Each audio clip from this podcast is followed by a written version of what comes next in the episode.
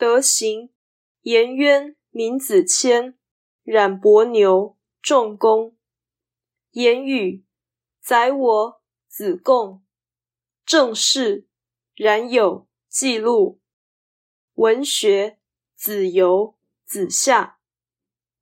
以德行见称者：颜渊、闵子骞、冉伯牛、仲弓；以言语见称者：宰我、子贡；以政事见称者：冉有、记录；以文学见称者：子游、子夏。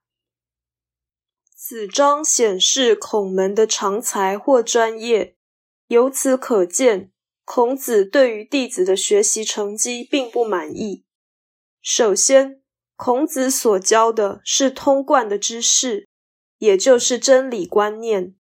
他的学问不以专业为上，当时也没有高深的专业，因此孔门四科的分类其实不是圣人所重视的，却是学道无法得到。而还可以加冕的成果。再者，四科都不是高明的知识，甚至不是纯粹的知识，而是相对于知的行，或是介于知与行之间的杂学。也就是说，德行虽然是孔子教育的要求重点，但修身绝不如求知重要。德行列为四科之首，这显示门人治学的素养并不可观。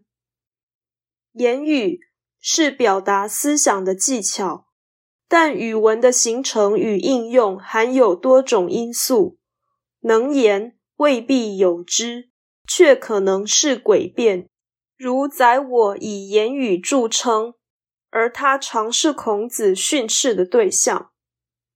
政事是俗世的大业，但实际上政治常为险恶的权力斗争。孔子从政不利，就已经显示圣人不容于政局。何况孔子强调为政未必需要做官，以政事见称，绝非孔学之光。文学是学问有成。但这是求道的于事，而不是大业，所以被放在四科最后面。孔子的文学涵养很高，却不强调文学的价值，这与柏拉图不重视诗人的意义相同。